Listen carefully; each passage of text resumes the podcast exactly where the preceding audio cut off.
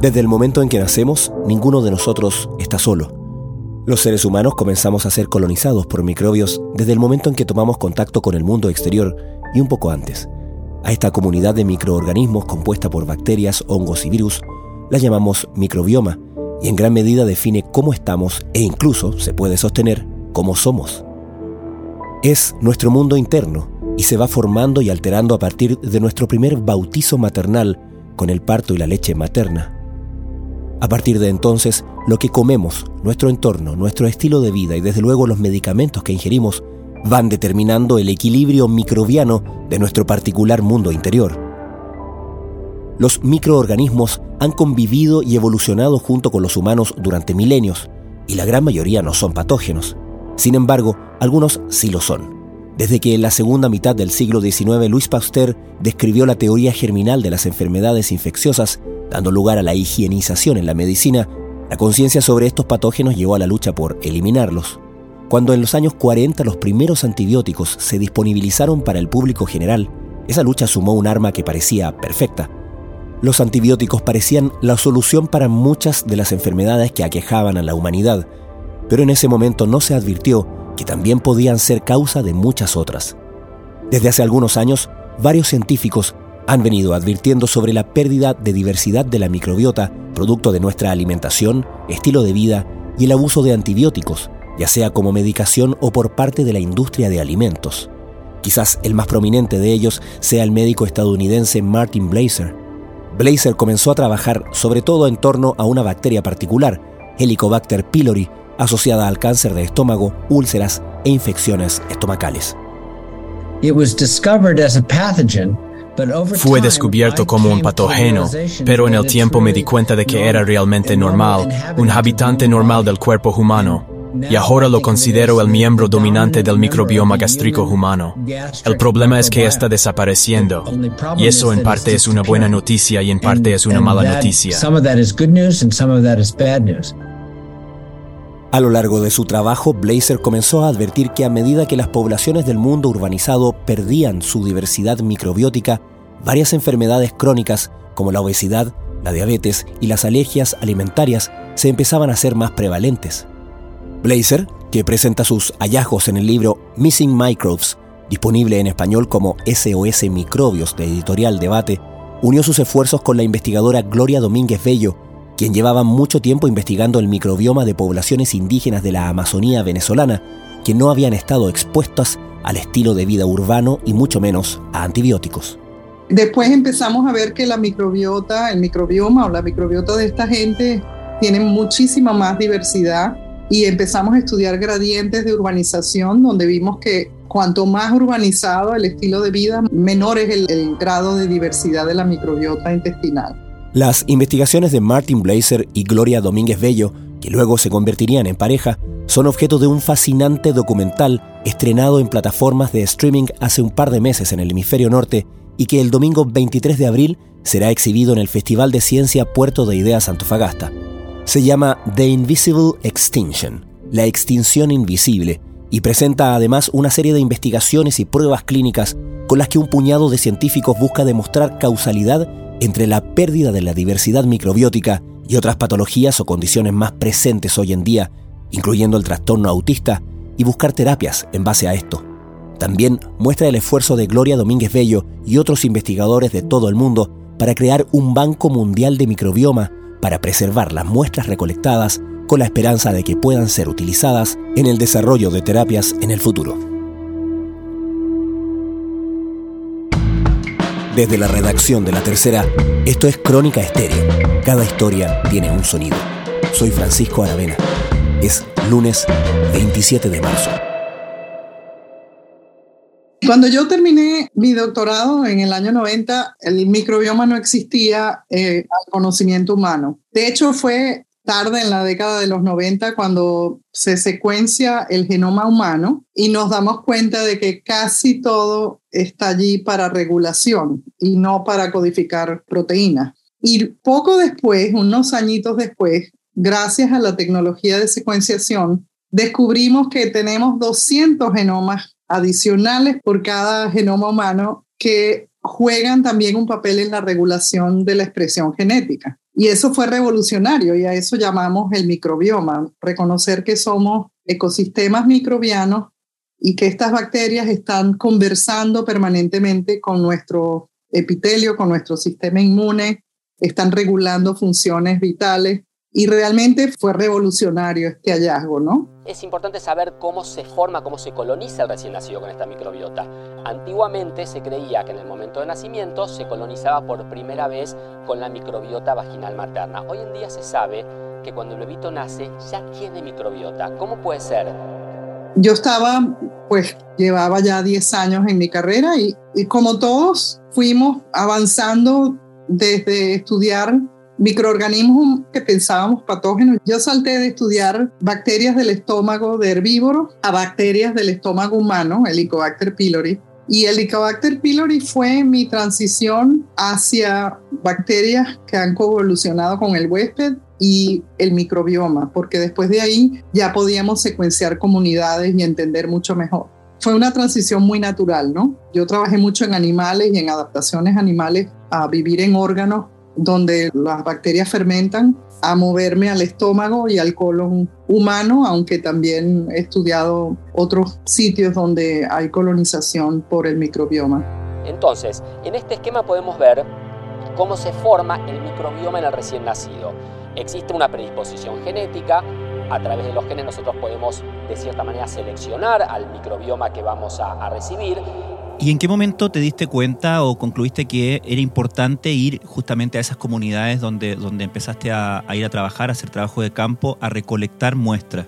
Pues yo llevo trabajando en el Amazonas venezolano y en el Estado Bolívar muchos años, desde que era estudiante, y continué mis estudios en Helicobacter pylori, comenzaron en el Amazonas, y luego empezamos a hacernos preguntas más orientadas al microbioma y a tratar de entender cómo es el microbioma de personas que viven estilos de vida muy tradicionales sin exposición a medicina y a la vida urbana. Y el primer estudio, de hecho, del efecto de nacer por cesárea, que es nacer estéril al aire de la, sala de operaciones, fue hecho en el hospital de Puerto Ayacucho en Venezuela. Después empezamos a ver que la microbiota, el microbioma o la microbiota de esta gente tiene muchísima más diversidad y empezamos a estudiar gradientes de urbanización, donde vimos que cuanto más urbanizado el estilo de vida, menor es el, grado de diversidad de la microbiota intestinal. Hemos hecho estudios también en microbiota vaginal y gradientes de urbanización. Y en general yo siempre he mantenido la perspectiva más observacional y preguntas antropológicas en lugar de preguntas médicas, ¿no? Y eso yo creo que me ha dado la ventaja de, de poder cuestionar hechos que son dados por sentado como que Helicobacter pylori es un patógeno. El universo no es blanco y negro y cuando una bacteria está presente en, en, la totalidad de la población, tú no puedes pensar que es un patógeno primario, por lo menos. Mínimo es un patógeno oportunista, pero tienes que pensar, seguramente hay algo que ha seleccionado esa bacteria porque es beneficiosa en algún sentido. Y en ese sentido, Martin Blazer fue la persona que más temprano, desde el área de la medicina, cuestionó que el Helicobacter pylori fuera simplemente un patógeno que hay que eliminar y trajo esta idea de que quizás hay beneficios, ¿no? Hoy en día sabemos que aquellos pacientes, aquellos bebés que nacen de parto normal son más propensos o tienen una mayor probabilidad de desarrollar una microbiota intestinal eh, equilibrada. Así que ahora yo sigo continuando estos estudios con el equipo venezolano, tratando de entender cuál es la diversidad que se pierde con la urbanización y sobre todo cuáles son las funciones que se pierden. Y son importantes, hay que restaurarlas o no, y si sí, ¿cuándo? Son preguntas de respuesta muy compleja, ¿no?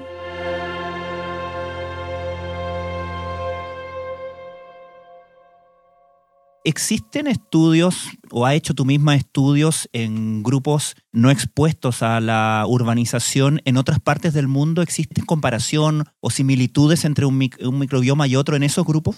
Sí, esa es una buena pregunta, porque después de nuestros estudios reportando pérdida de diversidad asociada con urbanización, mucha gente hizo también comparaciones en gradientes de urbanización y consiguen lo mismo. De hecho, cuando nosotros cogimos toda la data de microbioma que había en el mundo publicada en el año 2017 y hicimos la pregunta de cómo se asocian, cuáles son los clusters. La respuesta es que se asocian por estilo de vida, no por continente, mm. ni por raza.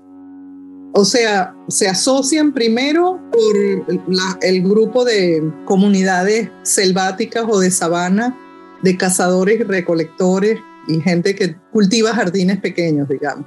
Luego, los rurales, todas las comunidades rurales, independientemente de si están en África o en Sudamérica o en Asia. Y finalmente el grupo de, las ciudades. Y tú ves un gradiente desde Tokio, era la que estaba más cercana a los rurales, y Europa y Estados Unidos estaban del otro lado, pero claramente tú puedes clasificar a Tokio como urbano. Es decir, pareciera que el estilo de vida es el principal modificador de la estructura del microbiota. El sistema inmune del bebé va a ir reconociendo esa microbiota como propia, entonces un bebito que nació de parto natural, que tomó pecho materno o que tomó una, una fórmula con probióticos, va a tener de inicio una eh, microbiota con más simbióticos, es decir, con bacterias buenas. El sistema inmune lo reconoce como propio y lo va a mantener durante muchísimo tiempo. Mientras que el bebito nació por cesárea, ¿Se puede hablar entonces de una microbiota original en ese sentido? Se puede hablar de una microbiota que es de alta diversidad y que hace que los humanos, independientemente del continente o de la etnia o de la cultura, converjan. Y de una microbiota urbano donde también, independientemente de la cultura y de la geografía, la gente converge. Hace tiempo escuchamos que si la humanidad sigue usando los antibióticos como si fueran analgésicos, las bacterias se hacen demasiado resistentes. ¿Cuán inminente es esta amenaza y sobre todo hay forma de detenerla? Dr. Martin Blazer is the author of Missing Microbes, How the Overuse of Antibiotics is Fueling Our Modern Plagues. And we're talking about the organisms that cause infections.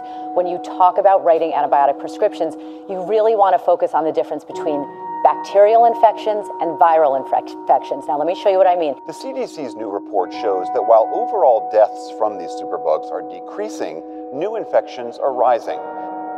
Estás escuchando Crónica Estéreo, el podcast diario de la tercera. Hoy conversamos con la investigadora Gloria Domínguez Bello sobre su trabajo en torno a la pérdida de diversidad del microbioma humano y su relación con varias enfermedades crónicas que afectan al mundo urbanizado.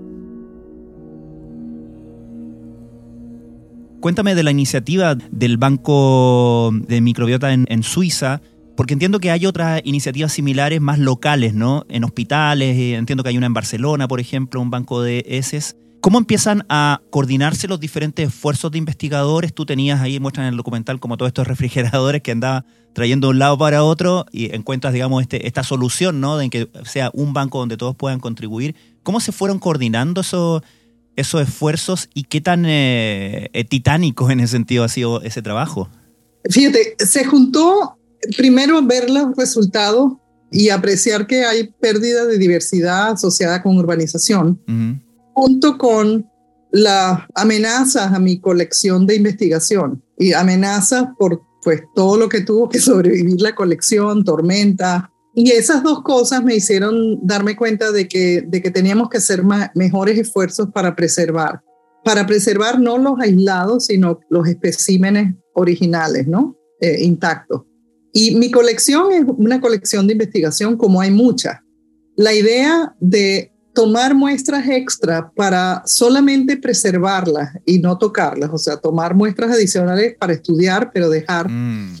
Y la idea de poder ofrecerle a la gente un servicio gratis de preservar una, un respaldo de la colección vino a, a, raíz de esa contingencia. Claro, de esas dos cosas, ¿no? De que estamos perdiendo diversidad y no podemos ser responsables, cargar sobre nuestros hombros la responsabilidad de, de mantener esta biodiversidad en nuestros freezers, ¿no?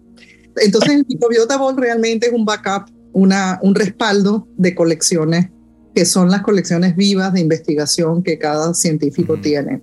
También vino la idea de poder secuenciar metagenoma gratis con la condición de que esa data inmediatamente se se deposita en bancos de datos accesibles gratis. De manera de promover la investigación y las colaboraciones norte-sur entre la gente que es rica en dinero pero no tiene biodiversidad, la han perdido, y la gente que es rica en biodiversidad pero no tienen la tecnología o el dinero, ¿no? Muchísimas gracias, claro que sí. El problema es que se ha descontrolado el uso de los antibacterianos sin ninguna necesidad. La gente cree que todo tipo de proceso requiere del uso de antibacterianos. Se consiguen sin receta. En Latinoamérica no hay un control adecuado de su uso y eso lleva a un desgaste progresivo en el documental se ven varias etapas de pruebas clínicas relacionadas con esta hipótesis, ¿no? Pero sin embargo, por lo menos en el caso que se expone tanto en el documental como por ejemplo en el, libro de, Marty, parecen que hay cosas que ya podemos dar por establecidas científicamente, ¿correcto? ¿Qué cosas están todavía a nivel de hipótesis y qué cosas ya podemos establecer como verdad según lo que, lo que hemos aprendido por investigaciones como, como las de ustedes? Sí, yo creo que el documental muestra bien que es un campo nuevo, que la microbiota todavía estamos tratando de entender cómo podemos manipularla para optimizar salud. Está claro, sobre todo evidencia eh, indirecta epidemiológica de asociación, pero evidencia experimental en ratones, que hay ciertas enfermedades que se aparecen tarde en la vida, pero tienen orígenes tempranos. Y la microbiota tiene que ver con la educación del sistema inmune, que puede estropearse y eh, generar estas enfermedades. Y yo creo que asma y obesidad son dos enfermedades donde hay establecida la relación causal más que asociación. Mis experimentos en animales son muy claros. Hay otras que no, y hay, y hay evidencia in vitro, o sea, la ciencia va entre los modelos experimentales y los modelos clínicos y más viene porque hay generación de hipótesis que hay que probarse del otro lado. Estamos en pleno proceso, pero yo creo que hay una convicción general de que la educación del sistema inmune es modulada por las bacterias del microbioma y que perturbaciones en edad temprana de este microbioma llevan a mala educación del sistema inmune. En el caso del autismo, ¿es todavía hipótesis? Todavía hipótesis, sí.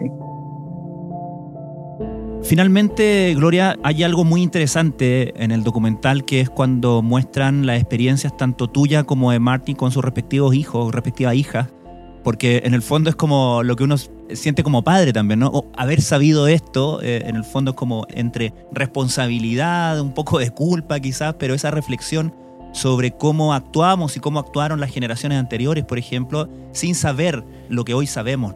¿Crees tú que habiendo en ese sentido empezado, ya estando ya en este mundo urbanizado, alimentándonos como nos alimentamos, con los niños ya no tan chicos, digamos, no, no, bebés, hay posibilidades de por lo menos arreglar un poco aquellos errores de alimentación o de poca conciencia con, con los medicamentos, etcétera?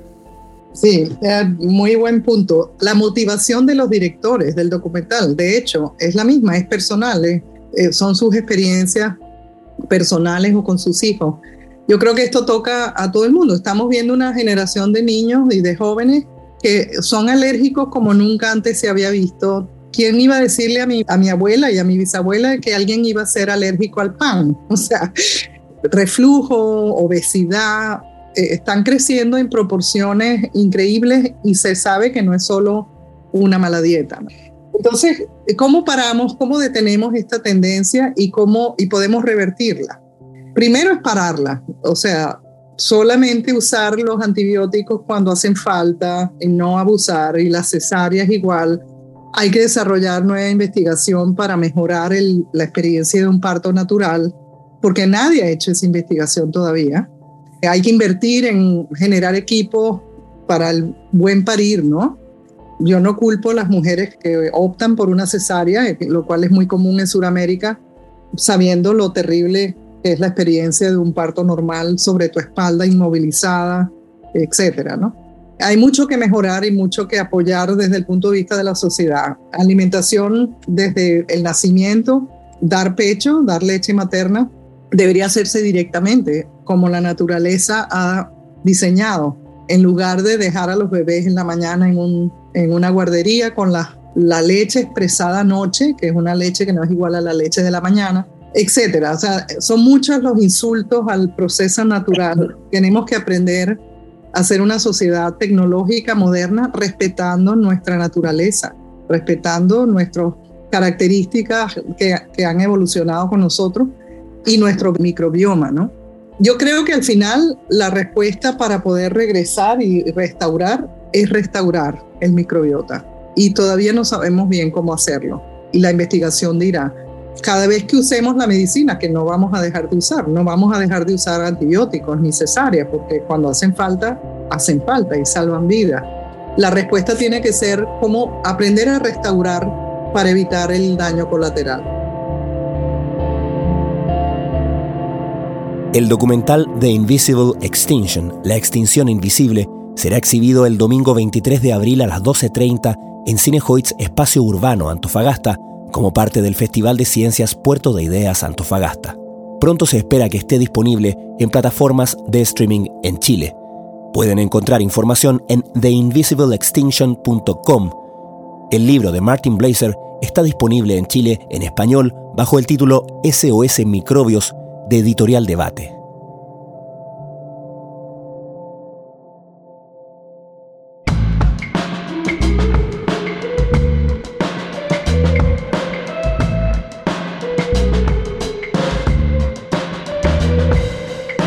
Crónica Estéreo es un podcast original de La Tercera.